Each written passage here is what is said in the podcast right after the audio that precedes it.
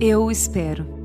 O noivo demorou a chegar e todas ficaram com sono e adormeceram. À meia-noite, ouviu-se um grito: Eis que vem o noivo! Saia ao teu encontro!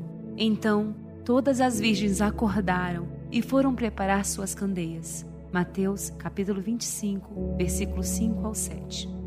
Como eu espero por esse dia! O dia de encontrar com aquele que me amou de uma forma única.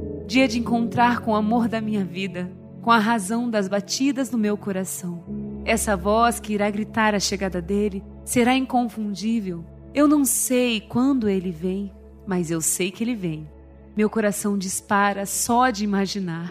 Sentir saudade de alguém que você nunca viu é algo inexplicável. Meu pecado não me deixa te ver, não me deixa te tocar fisicamente, não me deixa te sentir de verdade. Mas um dia eu vencerei o pecado como Cristo venceu. Vou poder te ver com os meus próprios olhos, te abraçar apertado, sentir teu cheiro, teu coração e poder gritar: Obrigada!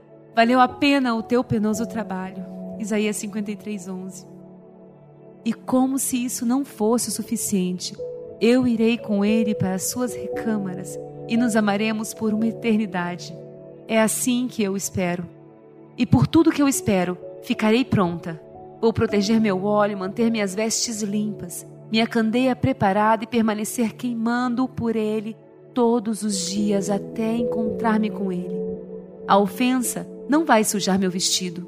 O desapontamento não vai roubar o meu óleo e nem a falta de perdão apagar o fogo que carrego. Quanto mais o tempo passa, assim como foi com Esther, a espera intensifica em mim uma estação de preparação ainda mais profunda.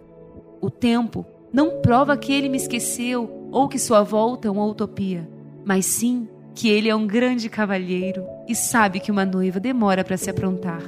Ele aguarda a preparação da sua noiva. Por isso, não desista. Mantenha-se pura, seja fiel. A aprovação dele vale mais do que a minha justiça própria. Na alegria ou na tristeza, contigo estarei na saúde ou na doença, não te deixarei.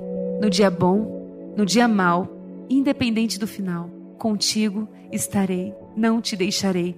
Esses também são os meus votos, Jesus.